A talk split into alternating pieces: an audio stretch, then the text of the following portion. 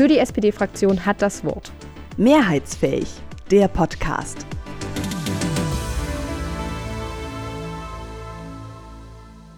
Willkommen zu unserer ersten kleinen Jubiläumsfolge von Mehrheitsfähig. Ich bin Bianca und das ist schon die zehnte Folge unseres Podcasts zur politischen Lage in Thüringen.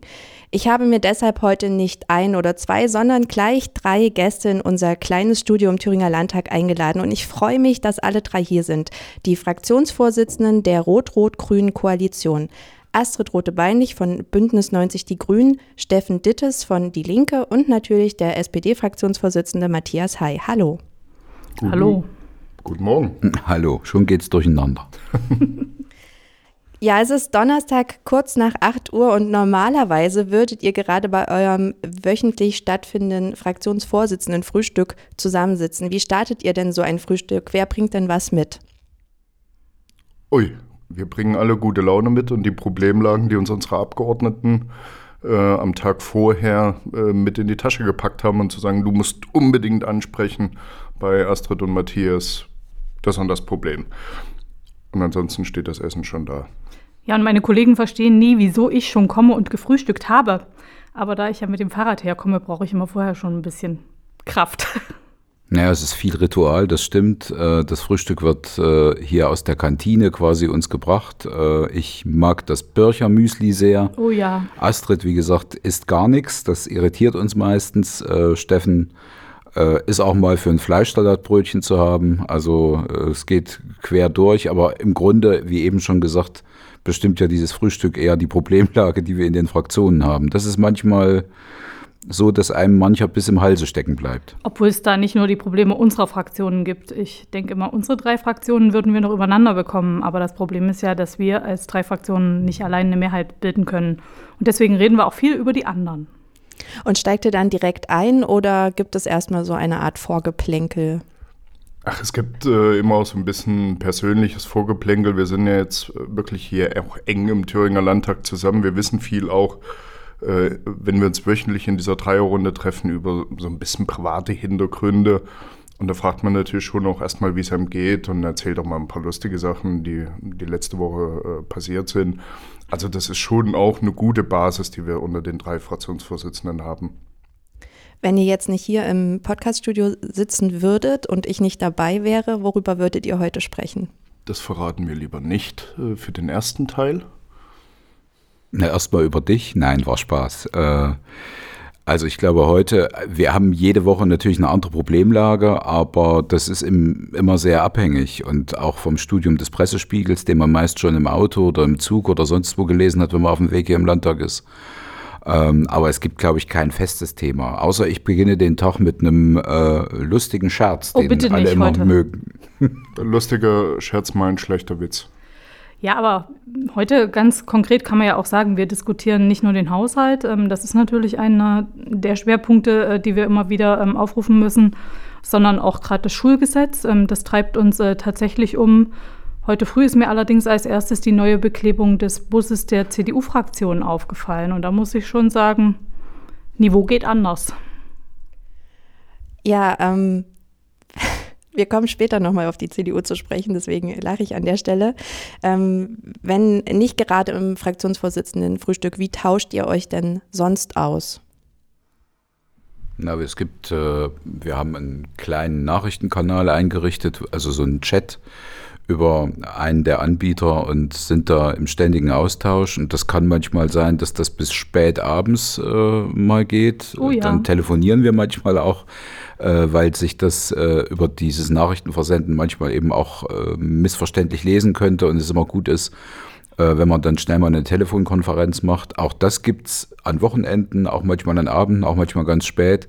Aber du musst ja bei der jetzigen Gemengelage im Landtag eng beisammen bleiben. Und es ist halt unglaublich komplex für alles das, was wir beachten müssen. Und deswegen ist es, glaube ich, ganz gut, wenn wir unter anderem diesen Chat haben. Wir können uns auch im Landtag selber, wenn wir vorhanden sind und nicht unterwegs besuchen. Das geht auch, dass man mal spontan sagt, wir müssen uns auf eine Viertelstunde treffen. Und ansonsten halt die gute alte SMS und das Telefon. Es ist auch manchmal so, dass wir durch die unterschiedlichen Farben natürlich auch unterschiedliche Zugänge zu Materialien und Dokumenten haben, beispielsweise aus den Ministerien. Und dann entstehen natürlich auch mal Fragen, weil man in Fraktionen von ja, Fragen äh, ja, manchmal betroffen ist, äh, die man selbst nicht beantworten kann. Und dann schicken wir uns auch mal ein Dokument hin und her und bringen uns auch auf denselben Informationsstand, weil das schon relativ wichtig ist, damit erst gar nicht auch Gerüchte entstehen oder äh, manchmal auch Unterstellung gegenüber Fraktionspartnern äh, oder Koalitionspartnern, weil es eint, glaube ich, alle Abgeordneten in dieser Koalition. Sie haben alle das Gefühl, dass sie von den jeweils anderen Koalitionspartnern über den Tisch gezogen wird. Und wir drei haben zusammen ganz selten dieses Gefühl und können vielleicht dann durch so einen schnellen Informationsaustausch auch vieles von vornherein schon auch wieder ein bisschen beruhigen in unseren Fraktionen. Ja, ich glaube, was die Fraktionen manchmal überrascht, ist, dass wir tatsächlich miteinander reden. Und das ist, glaube ich, gut so, ähm, dass wir da einen sehr, sehr engen Austausch haben, weil ja auch die Fachabgeordneten teilweise eigene Interessen haben. Und die sind dann manchmal überrascht, dass wir uns dazu schon ausgetauscht haben, was sie uns gerade auf ihre Art und Weise näher bringen wollen. Ist da wie im richtigen Leben, dann wird immer erzählt, ah, wir haben das und das gehört oder wir haben das und das beraten. Und wenn man dann sagt, na, ich habe das schon mit Astrid und Matthias besprochen, das ist ein bisschen anders, wie er das darstellt. Uns eint halt nicht nur die Koalition, uns trennt die Fraktion, aber uns eint auch, sag ich mal, die gemeinsame Aufgabe als Fraktionsvorsitzender und die ist strukturell im Prinzip gleich und da gibt es nämlich auch ein gemeinsames Verständnis von dieser Verantwortung, von dieser Arbeit ähm, und das verbindet auch. Ihr habt jetzt ein sehr harmonisches Bild gezeichnet. Ähm, wenn wir nochmal zurückkommen auf die sogenannte konstruktive Opposition, die ähm, stellt euch ja zumindest öffentlich immer so dar, ähm, als ob ihr nur streiten würdet. Wie steht denn die Koalition da? Streitet ihr immer nur? Also natürlich streiten wir auch in der Sache. Und ich finde, das ist äh, was anderes. Also ich bin ja auch in der DDR groß geworden, das ähm, eint uns drei hier ja auch. Und in der Tat wird bei vielen Streit immer als was Negatives verstanden. Ich sehe Streit aber tatsächlich auch, wenn es eine gelebte Streitkultur ist, als was durchaus Positives. Weil, weil wir ja um gemeinsame Inhalte, um gemeinsame Gesetzentwürfe, um gemeinsame Anträge ringen. Und dass wir da nicht immer gleich alle einer Meinung sind, das ist ja völlig klar. Wir leben in einer Demokratie und unter uns dreien ist das schon auch manchmal spannend. Also wir haben schon auch ähm, äh, gute Austausche und auch natürlich äh, lebhaften Streit. Aber ich glaube, was wirklich gut ist, ist, dass wir doch immer wieder ähm, zusammenfinden und Meiner Meinung nach ähm, ist es sogar eher so, dass es eigentlich ganz gut zwischen uns läuft. Das ärgert natürlich äh, die Opposition und deswegen streuen die eher immer wieder irgendwelche Fake News, um zu behaupten, guck mal, da sind sie sich ja doch nicht einig. Was natürlich schwierig ist, sind die unterschiedlichen Rollen, die wir haben, auch im Bund. Da muss man überhaupt nicht irgendwie drum herum reden. Da gibt es dann auch unterschiedliche Interessen. Ne? Ich meine, wenn man in der Regierungsbeteiligung auch im Bund ist oder auch in unterschiedlichen ähm, Ländern. Und auch das müssen wir ja unter uns immer wieder aushandeln. Und deswegen sehe ich Streit sogar als was Belebendes und ich glaube, wir drei zumindest haben gelernt, auch gut miteinander zu streiten. Könnt ihr das bestätigen? Ihr nickt. Das sieht man nicht, wenn man es hört. naja, also es ist äh, tatsächlich nicht so, dass wir nun ständig uns unterhaken und Kumbaya singen. Also es gibt natürlich auch manchmal, ähm, wie Astrid eben schon gesagt hat, Meinungsverschiedenheiten, die du dann noch austragen musst, auch über die Fraktion. Das ist ja klar, weil dass wir uns treffen, hat den Grund, dass sich der ein oder andere Abgeordnete der jeweiligen Farbe natürlich dann immer über seinen Kollegen oder seine Kollegin äh, beschwert, von Linken und Grünen zum Beispiel. Und das müssen wir versuchen auch glatt zu ziehen. Aber es ist, wollen wir sagen, immer noch auf mitteleuropäischem Niveau. Und das ist äh, eine sehr angenehme Geschichte, dass wir nach außen hin jetzt dargestellt werden als ein zerstrittener Haufen. Ja gut, das kann man machen als Opposition, aber ähm, Swiner WG, äh, wo es auch immer mal Meinungsverschiedenheiten gibt. Aber ansonsten, also ich will es mal mit einem Satz zusammenfassen, wir sind hier nicht die Ampel in Berlin. Ich will das vielleicht mal ganz ohne Bescheidenheit sagen, dass, glaube ich, die Fraktionsvorsitzenden auch so ein bisschen das Zentrum dieser Koalition sind. Ähm, es gibt natürlich Gründe, warum wir in drei unterschiedlichen Parteien sind. Und das merkt man in Diskussionen auch, wie wir uns Themen ähm, annähern. Aber wir haben natürlich die Verantwortung übernommen in dieser Funktion, aus Konflikten heraus mit einer konstruktiven Lösung wieder in diese Fraktion zu gehen. Und äh, das schaffen manchmal Fachpolitiker nicht. Da äh, prallen äh, politische oder auch fachpolitische Positionen aufeinander und dann ist es halt verhakt und dann bleibt es stehen. Und unsere Aufgabe ist, das ja irgendwie wieder konstruktiv aufzulösen und zwar so, dass wir eine gute Lösung für die Menschen in diesem Land haben und natürlich auch die Koalitionspartner alle ihre Nase im Gesicht belassen. Und das gelingt uns äh, ganz gut. Und ähm, was wir, was wir, glaube ich, unter uns dreien haben, ist erstmal ein Vertrauensverhältnis, dass wir offen auch äh, ansprechen, was unter unseren eigenen Fraktionen vielleicht kritikwürdiges läuft Und, und dadurch entsteht halt eben auch Vertrauen, dass wenn wir Lösungen suchen, dass keiner von uns dreien das Gefühl hat, dass der andere ihn jeweils gerade über den Tisch ziehen will. Und das äh, unterscheidet uns von anderen Arbeitsstrukturen in dieser Koalition, weil hier kommen am Ende Konflikte auf den Tisch und manchmal kommen bei den Fraktionsvorsitzenden auch Konflikte, die innerhalb des Kabinetts nicht gelöst werden, auf den Tisch. Und wenn wir es hier nicht schaffen, dann hätten wir wirklich ein Problem, aber wir haben meistens eine Lösung gefunden und einen gemeinsamen Weg. Was es vielleicht manchmal noch ein bisschen, ich nenne es jetzt mal besonders macht, ist äh, meine Rolle als Vertreterin der kleinsten Fraktion, weil im Gegensatz zu den anderen Fraktionsvorsitzenden habe ich ja auch noch mehrere Fachausschüsse, die ich als Abgeordnete alleine bestreite. Darüber machen sich meine Kollegen dann manchmal ein bisschen lustig, Astrid und ihre Ausschüsse. Ähm, aber das ist natürlich so, dass ich das im Kopf dann auch immer sortieren muss, ne? weil ich eben auch im Bildungsausschuss sitze, auch im Justizmigrationsausschuss sitze und deswegen nochmal ganz anders bestimmte äh, Diskussionen oder Auseinandersetzungen auf den Fachebenen mitbekomme.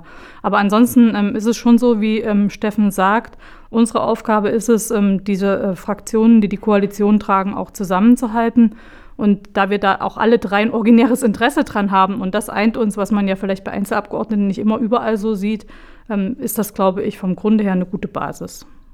Gibt es auch etwas, ähm, wo ihr aneinander Kritik üben würdet? Ja, klar. Was denn? Deine Witze, Matthias. Ja, die sind wirklich gut. Da gibt es einen mit drei Eiern, aber den erzähle ich erst, wenn der Podcast rum ist. Den Wir vielleicht zur 50. Folge dann. Ja, irgendwann müssen das alle hören. Ich sag mal Männer. Ich bin halt hier auch die einzige Frau in dieser Runde. Ähm, das äh, führe ich gern auch im 49. Podcast aus. Da machen wir vielleicht mal was zu Feminismus, wenn die SPD möchte oder so. Nein, aber natürlich üben wir auch Kritik aneinander. Und das ist ja auch das Gute ähm, dass wir uns auch direkt anrufen und dass wir eben nicht irgendwie drei Tage warten, um Wut aufzubauen, sondern ähm, wenn ich denke, ich höre was, was gar nicht geht, dann rufe ich eben äh, Steffen oder Matthias direkt an und sage, ey, sag mal, was ist denn da los? Und das, glaube ich, ähm, entschärft auch ganz, ganz viel, dass wir wirklich einen sehr, sehr direkten Draht zueinander halten und auch sehr direkt miteinander umgehen. Es hat doch jeder von uns drei so ein, so ein Steckenpferd-Thema, wo sich so auch richtig verbeißen kann. Oh ja. Und äh, dann wird es manchmal schwierig und da denke ich immer, ah, da fehlt dann der Weitblick in der Frage. Aber ich habe natürlich auch so Themen, wo ich sage, da bin ich persönlich so drinne und äh, engagiert und motiviert. Da denken die anderen bestimmt auch manchmal, Mann, Mann, Mann, Mann, Mann, der steht sich selbst im Weg. Und ja, aber äh, was sagte Matthias wie bei einer WG? Ich meine, was, was viele Leute immer vergessen, wenn man so über solche Strukturen redet, über Debatten, über Konflikt, über Streit, über Lösungen, Konflikte. Am Ende sitzen ja nicht Politiker, sondern auch einfach Menschen, die auch mal einen schlechten Tag haben, ja, mal schlechte Laune haben, das Wetter ist schlecht oder wie auch immer. Es gibt privat irgendwie schöne oder auch negative Erlebnisse. Und die bestimmen dann auch natürlich manchmal äh, Diskussionen, Arbeitsprozesse. Äh, und das äh, beeinflusst uns auch. Und äh, da hat man manchmal einen Blick drauf und äh, denkt, naja, nächste Woche dann vielleicht neuer Versuch und dann läuft es auch besser. Ich habe jetzt eine ganz hypothetische Frage an euch. Welchen oder welche Abgeordnete der jeweils anderen Fraktion würdet ihr, wenn ihr könntet, für einen Tag ausborgen für eure Fraktion? Vielleicht startet Matthias. Naja, also äh, es gibt äh, kaum so nette und sympathische Leute mit so viel Sachverstand wie die aus der SPD-Fraktion. Wie will man die denn ersetzen? Das ist ja klar. Aber äh, welche würde ich mir ausborgen? Das ist, oh, das ist eine gute Frage. Ich würde mir bei den Grünen ausborgen den Olaf Müller, weil wir auch äh, selber privat immer mal so ein bisschen, also wir haben eine sehr gute, äh, so, so eine Basis, wo wir uns sehr gut verstehen. Äh, und bei den Linken äh, den Roland Hande, der äh, ist Haushaltssprecher bei denen und hat so ein bisschen ähnlich so einen rabenschwarzen Humor wie ich. Also von daher würde ich, glaube ich, da würden wir mal einen schönen Tag verbringen. Steffen? Ich habe jetzt überlegt, wie Matthias aus der Frage rauskommt und dann hat er das doch konkret gemacht und ich hatte die ganze Zeit gehofft, ich finde einen Anknüpfungspunkt, wo ich dann aus der Frage rauskomme. Ich weiß es gar nicht. Wir haben, äh, will das auch so nicht beantworten. Wir haben ja 29 Abgeordnete in unserer Fraktion und das sind das ist schon ziemlich groß, wenn wir in einem Raum dann noch mit 35 Mitarbeitern zustande, äh, zu, zusammenkommen und dann äh, miteinander diskutieren und streiten. Und äh, wenn dann noch jemand dazukommt, ja, wird es noch unübersichtlicher. Nein, also, aber was, was natürlich stimmt, und das muss man auch, auch ehrlich sagen und auch ganz ohne äh, Neid, es gibt in den Fraktionen überall richtige Fachleute. Und äh, das heißt, man hört dann auch äh, gerne mal anderen Leuten zu, auch aus anderen Fraktionen, weil die nochmal so einen, ja, einen fachlichen Aspekt oder eine Überlegung mit reinbringen. Es ist angenehm zuzuhören und es bereichert einen schon. Und das Gute ist ja, dass wir das in den Koalitionsarbeitskreisen auch hat, ohne sie dann vielleicht wirklich bei uns in der Fraktion haben zu müssen. Du solltest Namen nennen, Steffen.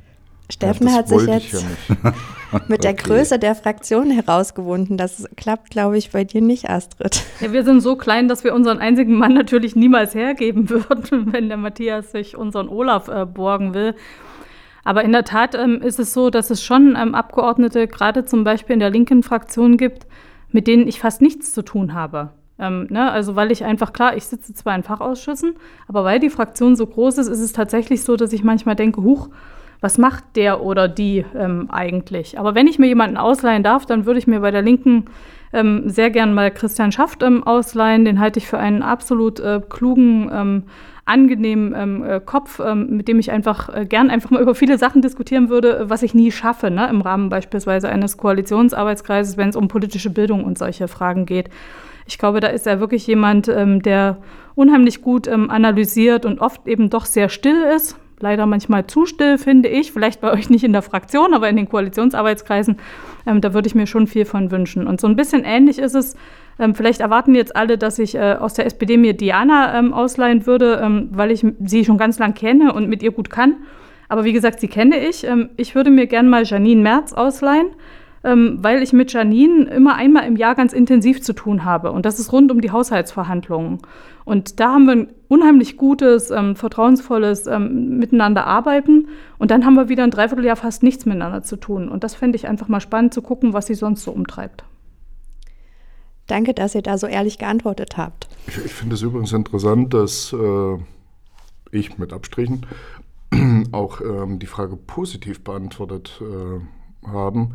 Ähm, wir hätten ja auch sagen können, wir möchten mal mit der und dem in unserer Fraktion reden, damit wir da mal einen Tag lang wirklich diskutieren können und argumentieren können und vielleicht was verändern können. Nee, äh, ich glaube, das ist auch so ein bisschen Ausdruck von Wertschätzung, dass jeder praktisch seinen Teil in diesen Fraktionen auch in dieses politische äh, System mit einbringt und dass davon natürlich auch andere profitieren können. Das war auch eine nette Frage. Sie hätte ja auch fragen können, äh, wen wir aus dem Kabinett oder aus den Fraktionen auf keinen Fall bei uns haben dürfen. Dann wäre es, glaube ich, Da haariger habe ich eine geworden. lange Liste. Oh ja.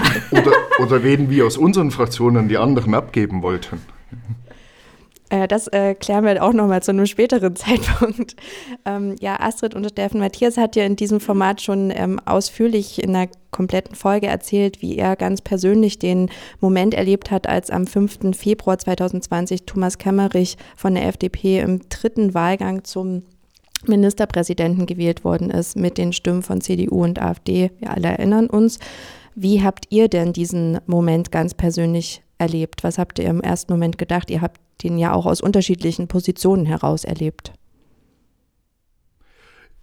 Ich war damals ja noch nicht äh, Fraktionsvorsitzender, aber an den Verhandlungen auch für die Koalitionsbildung äh, beteiligt. Und wir wussten natürlich um die rechnerische Möglichkeit, äh, dass das eintreten kann. Das stand in der Zeitung, wurde diskutiert. Wir waren uns aber durchaus natürlich sicher, erstens äh, keine andere ja, Übereinkunft zwischen Parteien kommt zu einer arbeitsfähigen Regierung. Es gab ja äh, wirklich über viele Monate Gespräche, auch in unterschiedlichen Zusammensetzungen. Und zweitens, wir sind nicht davon ausgegangen, dass eine komplette CDU-Fraktion sich tatsächlich in die Hände der AfD begibt, sondern ging immer davon aus, dass es mindestens vier Abgeordnete gibt, die da so eine Art ja, Bremsklotz äh, reinhauen, damit vielleicht neben dem politischen Signal nicht das passiert, was dann eingetreten ist, dass dann eine von der AfD abhängige Regierung gebildet werden könnte mit dem Ministerpräsident. Und der Moment war, wenn ich jetzt zurückdenke, die Erinnerung, ja, äh, wahrscheinlich ist es so am Ende gar nicht mehr gewesen, weil man denkt natürlich auch oft zurück und irgendwann verschwimmt und verändert sich dann eben auch die Erinnerung, ist die, dass ich das, glaube ich, ganz nüchtern erstmal äh, zur Kenntnis genommen habe und gesagt, okay, äh, die haben es gemacht. Und dann äh, war aber auch dieser Blick in dieses feiste Lachen und Klatschen in der AfD. Wir sitzen als Linke genau der AfD gegenüber. Etwas, ähm, was, glaube ich, ganz viele Menschen an diesem 5. Februar nicht erlebt haben. Und das hat uns, und das habe ich immer wieder gesagt, bei dieser ganzen Neuwahldiskussion und wer löst wann, mit welchen Mehrheiten im Jahr 2021 den Landtag auf, total geprägt äh, diese äh, Situation, wie die AfD sich abfeiert mit Demokratie, mit Verfassung, mit äh, Fraktionen, mit Abgeordneten äh, zu spielen, dass wir da sehr sensibel äh, geworden sind und durchaus auch eine schwierige politische Entscheidung dann haben treffen äh, müssen. Und das war dann noch der Punkt für mich äh, am 5. Februar, wo ich dann aus diesem Saal einfach rausgehen musste. Und äh, wir hatten dann alle die Verantwortung, mit unseren Abgeordneten zu reden, mit Menschen, die im Landtag waren. Es waren ganz viele Institutionen, Vereine, Bürgerinnen, Bürger im Landtag. Alle hatten Gesprächsbedarf und mussten sich austauschen oder mussten nur zusammenstehen äh, und, und fragten sich, was passiert da gerade. Und das war also dieses, wir wissen, rational müssen wir den Weg gehen es gibt eine Gefahr, die sollte eigentlich nicht Realität werden. Dann tritt sie ein, dann realisiert man das und dann erlebt man diese ja, Dreistigkeit, Feistigkeit in der AfD und äh, klar, und da ging es uns wie vielen anderen auch. Man musste erstmal für sich selber irgendwie einen Umgang äh, finden. Ich will vielleicht ein bisschen anders anfangen. An dem 5. Februar ähm, ist meine Mutter äh, 70 Jahre alt geworden.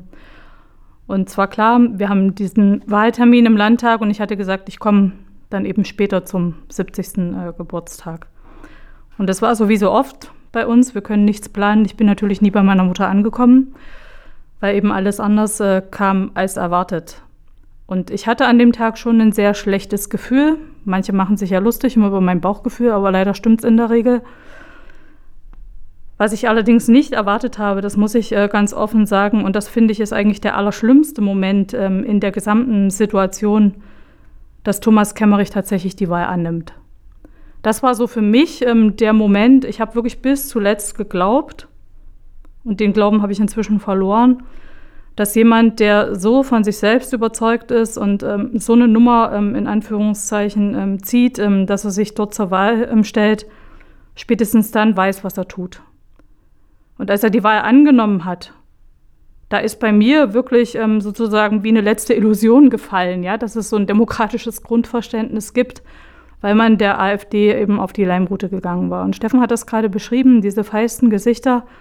Mich hat gar nicht so schlimm die AfD quasi ähm, schockiert, weil ich von Nazis ehrlich gesagt nicht sehr viel anderes erwartet habe, als dass sie die Demokratie lächerlich machen wollen und das parlamentarische System vorführen wollen sondern das Schlimmste waren die, die in der CDU fleißig mitgeklatscht haben. Und das hat sich mir ganz, ganz tief eingeprägt. Ich habe nie geglaubt, dass das nur vier sind. Mir war schon klar, dass die Gruppe größer ist. Aber dass die CDU im Prinzip mehr oder weniger in Gänze dieses ähm, furchtbare Schauspiel der AfD ähm, mit ähm, vollbringt, das fand ich ganz furchtbar. Und ich muss ehrlich sagen, also dass ähm, Susi, der Fraktionsvorsitzende damals war, äh, den Blumenstrauß ähm, da vor die Füße geworfen hat, da habe ich gedacht, boah, das ist die einzig richtige Reaktion, die man an der Stelle zeigen kann. Also es war, glaube ich, ein ganz, ganz furchtbarer Tag ähm, für uns, ein ganz schlimmer Tag, ähm, weil ich wirklich ähm, dachte, ähm, so kann parlamentarische Demokratie vor die Hunde gehen. Und ähm, das hätte ich bis zu dem Zeitpunkt in der Art und Weise nicht für möglich gehalten. Ich hatte halt darauf gehofft, dass spätestens bei der Frage, ob äh, jemand dann die Wahl annimmt, ähm, Vernunft einkehrt. Aber das ist ja bis heute nicht der Fall. Ich meine, Thomas Kemmerich, wenn man dieses Interview von vor zwei Tagen ähm, in den Funke-Medien äh, von ihm liest, ähm, ist ja immer noch der Meinung, er ist der Größte. Also da stimmt ja nicht mal das Bild der Übermannung, was er dann später ähm, in die Welt gesetzt hat von diesem Tag. Ihr habt alle, das habe ich gerade schon gesagt, ganz unterschiedlich lange Erfahrungen und in ganz unterschiedlichen Positionen mit äh, Politik, aber äh, euch eint, dass der Erfahrungsschatz sehr groß ist. Würdet ihr sagen, dass die Zeit seit dem 5. Februar 2020 ähm, trotz allem die schwerste Zeit in eurer politischen Laufbahn ist? Ja, also rückblickend schon. Ich habe ähm öfter geflucht hier, auch als ich noch nicht in Verantwortung des Fraktionsvorsitzenden war. Ich habe von 2009 bis 2014 ja äh, eine Koalition auch mit der CDU miterlebt und da gab es auch etliche unschöne Dinge, die halt immer mal vorkommen, wenn man Meinungsverschiedenheiten hat oder wie bestimmte politische Prozesse da äh, in Gang gekommen sind. Ähm, ich hatte dann die Situation, dass ich in Verantwortung als Fraktionsvorsitzender eine Koalition mitführen durfte mit nur einer einzigen Stimme Mehrheit. Das ist das Knappste, was überhaupt ein Parlament zu bieten hat und das ist auch nicht gerade immer vergnügungssteuerpflichtig. Aber äh, das, was wir jetzt hier äh, erleben, ist, Diana Lehmann sagt immer, das ist die bescheuertste Legislatur ever und ähm, ich habe es noch vor ausgedrückt, weil sie sagt nach dem Bash immer noch ein anderes Wort, aber ähm, das zehrt auch an einen. Ich glaube, wenn wir rückblickend, wird Steffen und Astrid vielleicht jetzt auch bestätigen oder genauso sagen, wenn wir das jetzt so beobachten, das möchte man ehrlich gesagt nicht nochmal im Parlament erleben. Ich weiß nicht, ob man das immer so vergleichen kann, was jetzt äh, die schlimmste, schwerste Zeit ist. Ähm, ich hatte auch schon schwierige Zeiten, aber sie sind halt immer anders. Und was aber tatsächlich das Schwierige ist, und das ist so ermüdend und das ist wirklich etwas, wo man auch die Motivation äh, verlieren kann, dass wir außerhalb unserer Koalition äh, auf zwei tja, Fraktionen oder Gruppe äh, im Fall der FDP stoßen, die, glaube ich, diese Verantwortung, die sich für Parlamentarier aus so einer Minderheitskonstellation ergeben, überhaupt nicht angenommen haben. Und ähm, tatsächlich ähm, ärgern mich so drei Dinge, die, ähm, die, die in dieser Zeit seit 2020 äh, in der Politik auch hier in Thüringen Einzug gehalten haben, wo ich früher mal gesagt habe, das findet eigentlich gar nicht statt. Oder ich habe auch Politik vor Vorurteilen verteidigt. Äh, es wird gelogen. Also früher haben wir gesagt, nein, also Politiker betonen vielleicht ihre eigene Position und die Argumente, die dafür sprechen, etwas mehr und die Gegenargumente, okay, die äh, betont man vielleicht nicht so stark. Aber es wird ganz bewusst auch in Pressemitteilungen gelogen, falsche Fakten dargestellt. Und das ist natürlich schwer ähm, eine Grundlage, worauf man sich dann auch möglicherweise bewegen kann, um einen Kompromiss zu finden. Das Zweite ist ähm, eine, eine Verweigerungshaltung auch äh, diese Verantwortung anzunehmen. Äh, natürlich in so einer Minderheitskonstellation steigt die Verantwortung der Parlamentarier. Und äh, diese einfach als Oppositionsabgeordneter an die Regierungsfraktionen wieder zurückzugeben, funktioniert halt nicht. Und das mussten wir lernen. Und das müssen aber auch Oppositionsabgeordnete lernen. und das Dritte, was mich wirklich auch ärgert, was, was, was zunehmend uns auch begegnet ist, Unwillen oder Unfähigkeit, sich wirklich mit Sachthemen in, im Detail zu beschäftigen, mit ihren Wirkungen, mit ihrer Begründetheit und so weiter. Man kann unterschiedlicher Auffassung sein. Mich trennt inhaltlich von der CDU enorm viel. Aber wenn ich merke, dass mittlerweile schon die Ausgangsgrundlage, die mit Tatsachen auch belegbar ist, äh, bestritten wird, dann ist es halt auch äh, schwer, dann wirklich zu politischen äh, Kompromissen, politischen Positionen gemeinsam zu finden, die in Entscheidungen münden. Und das ist das, was, was es in dieser Zeit seit 2020 besonders schwer macht. Und da gibt es eine politische Entwicklung im Land, aber auch im, im Landtag, die mir eher Sorge bereitet mit äh, der Zustimmung zu extrem rechten Positionen. Also ich dachte ja immer, ich habe sozusagen meine schwierigsten Zeiten in Anführungszeichen hinter mir. Ne? Ich habe ja 99 quasi ähm, unsere Partei als Landessprecherin übernommen, als wir bei 1,9 Prozent lagen in Thüringen ne, im Kosovo-Krieg, also als Grüne wirklich komplett draußen waren und habe zehn Jahre außerparlamentarische Opposition miterleben müssen bis uns 2009 dann der Einzug in den Landtag nach 15 Jahren wieder geglückt ist. Ähm, und das war auch nicht leicht. Ne? Erst Opposition, dann die Einstimmenmehrheitskoalition ähm, und jetzt diese Situation. Ähm, da bin ich sehr bei Steffen, das äh, politische Klima zehrt einfach. Also auch der Umgang miteinander, der Ton ähm, wenn ich mir von Mario Vogt ähm, Begriffe wie Energiestasi und sowas um die Ohren hauen lassen muss, ja, oder Sprüche wie die Biologie lügt nicht, es gibt nur XX oder XY, ähm, und da redet nicht Herr Höcke, sondern Herr Vogt. Ähm, äh, und wenn ich mir eben anschaue, ähm, mit welchen ähm, Argumenten, man kann sie eigentlich gar nicht Argumente äh, nennen, ähm, sich hier ähm, gegenseitig ähm, in Anführungszeichen um die Ohren ähm, gehauen wird, dann tut das richtig weh, weil ich bin jemand, die ja nicht nur in Fachausschüssen sitzt, weil wir so eine kleine Fraktion sind, sondern die von sich behauptet, wirklich verliebt in Inhalte zu sein. Und es geht einfach nicht um Inhalte ähm, im, in der Auseinandersetzung mit der Opposition. Und das ist wahnsinnig anstrengend. Äh, dazu dieser ähm, Rechtsruck, der Rassismus, ähm, der ähm, äh, Einzug gehalten hat, ähm, auch in den äh, parlamentarischen äh, Debatten und der ganz offen zur Schau gestellt wird. Und das schlaucht einfach wahnsinnig. Also ich merke das, ne? man, man, kann ja auch nicht sagen, das ist irgendwie ein, ein Job in Anführungszeichen, sondern ähm, das kennt ja keinen Anfang und kein Ende, was wir hier machen. Äh, und ich merke einfach, ähm, dass sich immer mehr Leute auch um mich herum ähm, echt ausgebrannt fühlen. Und das irgendwie zu vermitteln, während man sich anhören muss, ihr Politiker, ihr sitzt doch nur da oben und lasst euch sozusagen schmecken, das tut weh und das macht auch was mit einem als Mensch. Ich greife das mal auf, was du gerade gesagt hast. Ähm, genau diese Kritik, dass ihr ähm, an euren Stühlen klebt, dass ihr da oben sitzen würdet und nichts machen würdet und so weiter. Das hört man ja immer wieder gern von jenen Menschen, die Politik ähm, massiv kritisieren. Ähm, wie sehen denn eure persönlichen Pläne nach der Landtagswahl 2024 aus? Welche Schlüsse zieht ihr aus der jetzigen Legislaturperiode? Naja, welche Schlüsse? Also ich äh, habe vor, nochmal zu kandidieren, anzutreten äh, und zu gucken, ob ich meinen Wahlkreis verteidige, was eine Riesensache wäre, aber ähm, man nimmt eben aus der jetzigen Erfahrung schon viel mit. Und das ist das, was die beiden vor mir eben auch schon gesagt haben, man wird halt in jedweder Lage sehr misstrauisch. Und das ist äh, nicht um, also klar ist Politik jetzt nicht so ein normales Spielfeld äh, wie in anderen Berufszweigen, aber äh, dass man in so einer Hab-Acht-Stellung dann nie weiß, was der, das Gegenüber äh, dann quasi will und immer einpreist, es könnte das Schlimmste aller schlimmen Dinge passieren, das ist halt vielleicht auch gar nicht gut. Und ähm, mal gucken, was es für ein Farbenspiel geben wird. Im Moment weiß es keiner. Wir haben Umfragen, die uns alle die Sorgenfalten auf die Stirn treiben. Aber äh, also auf viele Erfahrungen, die ich jetzt gemacht habe in den letzten Jahren, hätte ich gern verzichtet, aber die nehme ich natürlich dann in die neue politische Arbeit mit. Und was ich dann für eine Funktion haben würde, wenn ich überhaupt nochmal in den Landtag gewählt werde, ist ja die erste Hürde. Der Wähler muss uns ja auch das Vertrauen geben. Das entscheidet dann, wie gesagt, auch die Fraktion. Aber ähm, ich habe so das Gefühl, wenn ich mich im Moment umgucke und höre, wie Leute auch draußen argumentieren und was sie dann auch lauthals verkünden, was sie ankreuzen wollen, also leichter wird es nicht nach 2024.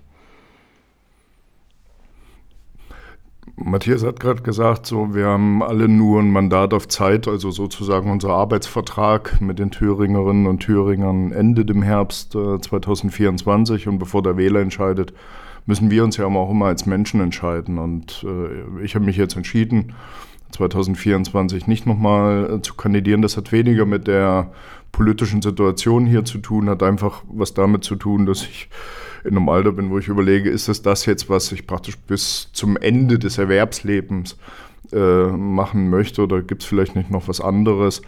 Bin 1994 das erste Mal in den Landtag gekommen, also mache Politik in unterschiedlichen Funktionen, nicht durchgängig im Thüringer Landtag äh, seit nun 30 Jahren und äh, habe mich entschieden, es wird Zeit, nochmal was Neues äh, zu machen, was Neues zu entdecken, was Neues zu erleben. Und äh, ja, das heißt aber, bis zum Ende volle Kraft und dann mit neuer, voller Kraft in ein neues Kapitel und das wird eine spannende Zeit, hoffe ich für mich.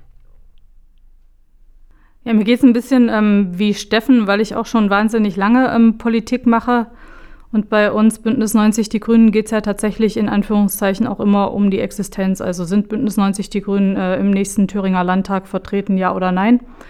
Ähm, ich sage ganz deutlich, und davon bin ich auch weiter überzeugt, ohne Bündnis 90 Die Grünen gibt es kein progressives Bündnis, ähm, gibt es äh, kein, kein ökologisches, äh, demokratisches ähm, äh, Gewissen in gewisser Weise, was auch eine Mehrheitsfähigkeit vielleicht wieder ermöglicht. Ich wünsche mir ähm, für die äh, Wahl am 1. September 2024, dass es gelingt, ein demokratisches, progressives Bündnis für Thüringen zu schließen es gäbe auch noch ganz viele Sachen, die äh, fortgesetzt werden müssten, glaube ich, aus unseren wirklich guten rot-rot-grünen Koalitionsverträgen. Ähm, ich mache ja kein Geheimnis daraus, ähm, dass ich immer für ein rot-rot-grünes Bündnis ähm, gestritten habe, nach den äh, vielen, vielen Jahren, ähm, die wir ähm, CDU-Regierungen in unterschiedlichsten Konstellationen ähm, erleben mussten. Und so wie ich die CDU im Moment erlebe, sehe ich sie nicht als Bündnispartner, muss ich einfach ganz offen sagen. Und deshalb ähm, glaube ich, dass die Wählerinnen und Wähler sehr genau überlegen müssen, ähm, was sie am 1. September 2024 tun, damit es auch wieder starke Bündnis 90 Die Grünen im Thüringer Landtag gibt. Warum ist denn aus eurer Sicht ähm, Rot-Rot-Grün nach wie vor die beste Koalition für den Freistaat? Du hast es jetzt quasi ja schon mit beantwortet in deiner Antwort, vielleicht Steffen. Nee, wir bringen ja ähm, durchaus Werte äh, mit ein, die, ähm, die uns ja in dieser Konstellation auch ein. Äh, Astrid hat jetzt gerade den ökologischen Aspekt, einen Schwerpunkt bei den Grünen genannt. Für uns wird die Frage Nachhaltigkeit, Schutz von natürlichen Lebensgrundlagen auch als eine Frage von Gerechtigkeit äh, verstanden, weil es die Gerechtigkeit äh, des Zugangs zu natürlichen Ressourcen, aber es ist auch die Gerechtigkeit gegenüber äh, nachfolgenden Generationen. Und auch der Solidargedanke äh, spielt ja bei der SPD in der Geschichte der Sozialdemokratie eine große Rolle. Und das sind, glaube ich, Werte, äh, die uns tatsächlich äh, ein. Und ich glaube, das sind ähm, auch, auch genau die Werte bei den Herausforderungen, die uns äh, begegnen in Thüringen, in der Bundesrepublik, aber auch darüber hinaus, die, die, die, die wichtig sind, die nicht verloren gehen dürfen. Wir können die Probleme nur dadurch lösen, indem wir Gerechtigkeit so übersetzen, dass alle Menschen den gleichen Zugang zu den gesellschaftlichen Reichtümern haben. Das meint Reichtum nicht nur im ökonomischen Sinne, sondern eben auch natürliche Lebensgrundlagen, das Reichtum von Kultur und Bildung. Reichtum ist auch die Frage, wie wir Demokratie gestalten, wie wir Menschen beteiligen, äh, wie wir miteinander kommunizieren. Und äh, das Gegenkonzept, und ähm, Astrid hat es gerade äh, gesagt, wir haben alle drei in der Podiumsdiskussion das am vergangenen Samstag erleben können, ist eines, äh, wo Menschen ihre Individualität verlieren sollen, wo eben nicht alle beteiligt werden an gesellschaftlichen Prozessen, wo eine Gesellschaft der, äh, der Eliten und vor allen Dingen ähm, eine Gesellschaft, die sich nicht mehr verantwortlich fühlt gegenüber denen, die möglicherweise nicht so viel haben und auch nicht so viel leisten können. Und ich bin ja nicht ohne Grund in der Partei Die Linke. Und ähm, auch äh, trotz meiner Kritik, die ich manchmal an SPD und Grüne habe, wenn die umgekehrt auch haben, äh, gibt es doch genau ein, gemeinsames Verständnis, zumindest, dass der Ausgangspunkt äh, Solidarität und Gerechtigkeit ist. Und äh, für mich ist klar, wenn wir politisch mitentscheiden wollen, wenn wir politisch Verantwortung tragen wollen, äh, dann äh, liegen SPD und Grüne praktisch im Parteienkontinuum sozusagen neben der Linken und deswegen äh, ist es natürlich auch ganz strukturell das richtige Bündnis für das Land. Naja, ähm, ich sag's mal sehr salopp, wenn wir uns das Farbenspiel angucken und wissen, wie viele Parteien im Thüringer Landtag momentan sind und die einzelnen Konstellationen ansehen, haben wir halt einfach, das ist das, was wir immer feststellen, im Moment die größten Schnittmengen. Also ähm, ich kenne jetzt die, das Auftreten und die Programmatik der FDP und auch der CDU. Die AfD klammer ich mal aus, mit denen ist halt keine Politik zu machen, sage ich halt sehr bewusst, auch wenn der ein oder andere jetzt gleich wieder die Augenbrauen zur Decke hebt und sagt, ah, die seien doch aber auch im demokratischen Spektrum. Das sind sie aus meiner Sicht eben nicht und das erlebe ich auch jeden Tag hier. Aber das ist eine ganz äh, simple Geschichte, dass wir auch ähm, nach 2019 festgestellt haben, es ist immer noch etwas da, äh, was äh, uns insoweit als große Klammer verbindet, um dieses Land voranzubringen. Und ich kann an, an zwei Händen sofort aufzählen, was äh, als politische Projekte Grüne und Linke mit der SPD verbindet, aber vielleicht nur an einer Hand, und da brauche ich auch nicht alle Finger, was wir mit der FDP und der CDU gemeinsam haben. Und das ist ja logisch, dass du immer die, die die größten Schnittmengen haben, natürlich auch als Partner gerne möchtest, um das Land voranzubringen. Und klar nerven mich ein paar Sachen auch bei ähm, äh, Linken und Grünen, äh, insbesondere langatmige Antworten von Steffen Dittes. Nee, war Spaß, alles gut. Aber es ist, äh, es ist halt schon so, dass man äh, gucken muss, was passt am besten äh, aufeinander. Das ist wie bei einem, bei einem Puzzlespiel. Da versuche ich ja auch nicht Teile, von denen ich jetzt schon sehe, dass sie äh, gar nicht so gestanzt sind, dass man sie gut zusammenfügen kann, dann irgendwie mit dem Hammer zusammenzuklopfen. Das wird dann nichts. Und bei uns ist das halt, wie gesagt, hübscher und gibt ein schöneres Bild.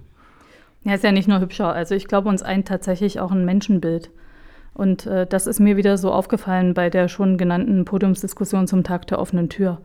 Wenn es ein Menschenbild in der CDU gibt, ähm, dass ja Leute gar nicht arbeiten wollen und nur in der sozialen Hängematte liegen und wir da über alleinerziehende äh, Frauen etc. sprechen oder eben auch über Menschen, die zu uns geflüchtet sind und gern arbeiten würden, aber nicht dürfen, ähm, dann weiß ich einfach, ähm, dass ich ähm, mit der CDU da nicht übereinkomme. Ne? Und ähm, das eben in ganz, ganz vielen ähm, Fragen. Da geht es nicht nur um Klimaschutz oder nicht nur um äh, Debatten rund um Windräder oder ähnliches, sondern da geht es um ganz zentrale Vorstellungen von Gesellschaft, von Gerechtigkeit, äh, von Demokratie, von Teilhabe, auch von Selbstbestimmung. Und das sind so Punkte, ähm, äh, da weiß ich, ich muss nicht immer erst das äh, Grundverständnis ähm, klären. Klar, nerven mich auch Sachen, geht mir ja ganz genauso, ne? wenn ich äh, manchmal ähm, höre, ähm, wie zum Beispiel die Debatte um die sogenannten sicheren Herkunftsstaaten, da verstehe ich die SPD eben auch teilweise nicht.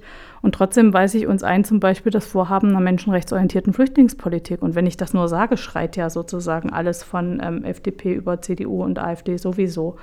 Und äh, deswegen bin ich davon überzeugt, dass es schon sehr vieles gibt, wenn wir es uns konkret anschauen, vom Schulgesetz, Kindergartengesetz, ne? aber auch in ganz, ganz vielen anderen ähm, Bereichen, da finden wir zueinander, weil wir gemeinsam was wollen und weil wir das Beste für unsere Kinder und für die Zukunft wollen. Und deswegen sehe ich die rot-rot-grünen Gemeinsamkeiten noch lange nicht aufgebraucht. Im Gegenteil, ähm, eigentlich ähm, bräuchten die endlich mal wieder auch die Möglichkeit, äh, sich umsetzen zu lassen. Dieser Podcast heißt äh, Mehrheitsfähig, weil er sich damit beschäftigt, dass wir in der Minderheitsregierung sind und immer auf Mehrheiten angewiesen sind. Ich habe jetzt zum Abschluss noch eine hypothetische Frage an euch. Wenn ihr jeweils ähm, die Mehrheit hättet mit euren eigenen Stimmen für die eigene Fraktion, welches Gesetz, wenn es ein Gesetz gäbe, was ihr noch umsetzen dürftet in dieser Legislaturperiode, welches wäre das? Das ist die große Herausforderung, äh, sich dann zu konzentrieren auf eines. Aber ich. Puh. Also, weil wir es aktuell auch haben, es wurde schon angesprochen, ich glaube, das Schulgesetz ähm, wird, wird es sein. Also, wenn ich mir aus dem, aus dem Portfolio dessen, was auf dem Tisch liegt, eins äh, aussuchen müsste, weil da legen wir gerade mit unserem Entwurf eigentlich die Grundlage dafür, Bildung modern zu organisieren, was Inhalt äh, in den Schulen anbetrifft, Digitalisierung, Praxisorientierung, was die Form des Lernens anbetrifft, nämlich die Gemeinsamkeit, auch lange Gemeinsamkeit, Kinder voneinander profitieren zu lassen, was die Frage der Ausbildung von Lehrern anbetrifft, das modern zu gestalten, dass wir eben nicht Lehrer für drei verschiedene Schulformen äh, ausbilden, sondern wirklich Gymnasiallehrern und Regelschullehrern ermöglichen, in beiden jeweils anderen Bereichen auch tätig zu sein. Also da sind ganz wichtige Vorschläge, äh, wo sich auch Zukunftsfähigkeit und, und Chancengerechtigkeit äh, ähm, dran festmachen lassen. Und da gibt es gegenwärtig nur Plakate. Und, aber ich will auch ehrlich sagen, ich, ich glaube, ich will auch gar keine Mehrheit jetzt nur für die Linke, sondern ich äh, glaube, es braucht diesen Diskurs, es braucht die, die, die, die Diskussion, weil was ich auch äh, gelernt habe, Positionen, auch die eigenen entwickeln sich wirklich nur auch im, im, im Diskurs ähm, miteinander. Ich möchte natürlich am Ende das auch meine Position so immer durchsetzen, das ist schon klar. Aber ich glaube, es geht darum, dass wir es wirklich auch gemeinsam anpacken mit so einem gemeinsamen Wertegerüst. Und in der Bildung ist, glaube ich, ein ganz wichtiger Baustein. Astrid. Du stimmst sicher zu. Als ja, ich bin ja total dankbar, dass einer der beiden ähm, Nicht-Fachkollegen ähm, das Schulgesetz genauso wichtig ähm, findet wie ich auch. Ich glaube tatsächlich, äh, dass das ganz zentral ist. Wir wollen diskriminierungsfreies ähm, Schulwesen. Wir wollen äh, das Recht auf Bildung für jedes Kind von Anfang an umsetzen. Und zwar egal, ob es vielleicht besondere Schwierigkeiten oder auch besondere Fähigkeiten ähm, mitbringt. Und all das ähm, beinhaltet dieses Schulgesetz. Und deswegen tut es ja auch so weh, dass wir da so harte äh, Fronten haben und dass sich da äh, tatsächlich ja immer wieder die Gefahr auch abzeichnet, dass CDU, AfD und FDP ein ganz anderes ähm, Schulwesen umsetzen könnten. Wie Herr Höcke sich das vorstellt, das hat er ja ähm, ausreichend ähm, dargestellt. Also die Frage ist ja schon grandios gestellt. Ich habe noch nie drüber nachgedacht, was wäre, wenn die SPD die absolute Mehrheit im Landtag hätte. Äh, bei derzeit 8 Prozent äh, habe ich eher äh, ganz andere äh, Gedankenspiele, aber wenn das so wäre, das wichtigste Gesetz haben wir jetzt gerade vor der Brust, das ist das Haushaltsgesetz. Und es wäre großartig, alleine quasi einen Haushalt zu machen mit all den Projekten und Wünschen meiner Abgeordneten äh, und meinen auch, äh, wenn man die auch zumindest im Haushalt abbilden könnte und wenn genügend Geld da wäre. Und natürlich würden wir, weil wir so sind, äh, auch Linke und Grüne immer mal fragen, ob das auch okay wäre und würden uns freuen, wenn die dann zustimmen. Aber äh, mal so, ein, so einen kompletten Haushalt mal ganz allein machen und so zu befüllen, wie man das gerne hätte, oh, das wäre ein Traum. Also das, äh, ich gehe heute mit einem Grinsen aus diesem Podcast raus, weil das stelle ich mir jetzt noch stundenlang vor. Aber dann noch ohne die Ministerien, also nur ihr. Ja, logischerweise. Die sind ja eh raus jetzt. Und Hochseekabel äh, Fendungsgesetz? Auch, alles, alles wird geklärt. Sehr gut, na dann ähm, kommen wir doch zu einem positiven Ende. Jeder bekommt sein Wunschgesetz, zumindest äh, in den eigenen Gedanken. Das war Folge 10 von Mehrheitsfähig. Vielen Dank an meine Gäste, die Fraktionsvorsitzenden der Rot-Rot-Grünen Koalition, Astrid Rote-Beinlich von Bündnis 90 Die Grünen, Steffen Dittes von Die Linke und natürlich Matthias Hay von der SPD-Fraktion. Vielen Dank an euch alle, die ihr diese Folgen hört. Ihr findet wie immer alle Informationen in den Show Notes. Teilt unsere Folgen und verbreitet sie im Freundes- und Bekanntenkreis. Das hilft uns. Und ähm, ich freue mich, euch dann in zwei Wochen hier wieder zu hören. Bis dann. Macht's gut. Mehrheitsfähig. Der Podcast. Eine Produktion der SPD-Fraktion im Thüringer Landtag.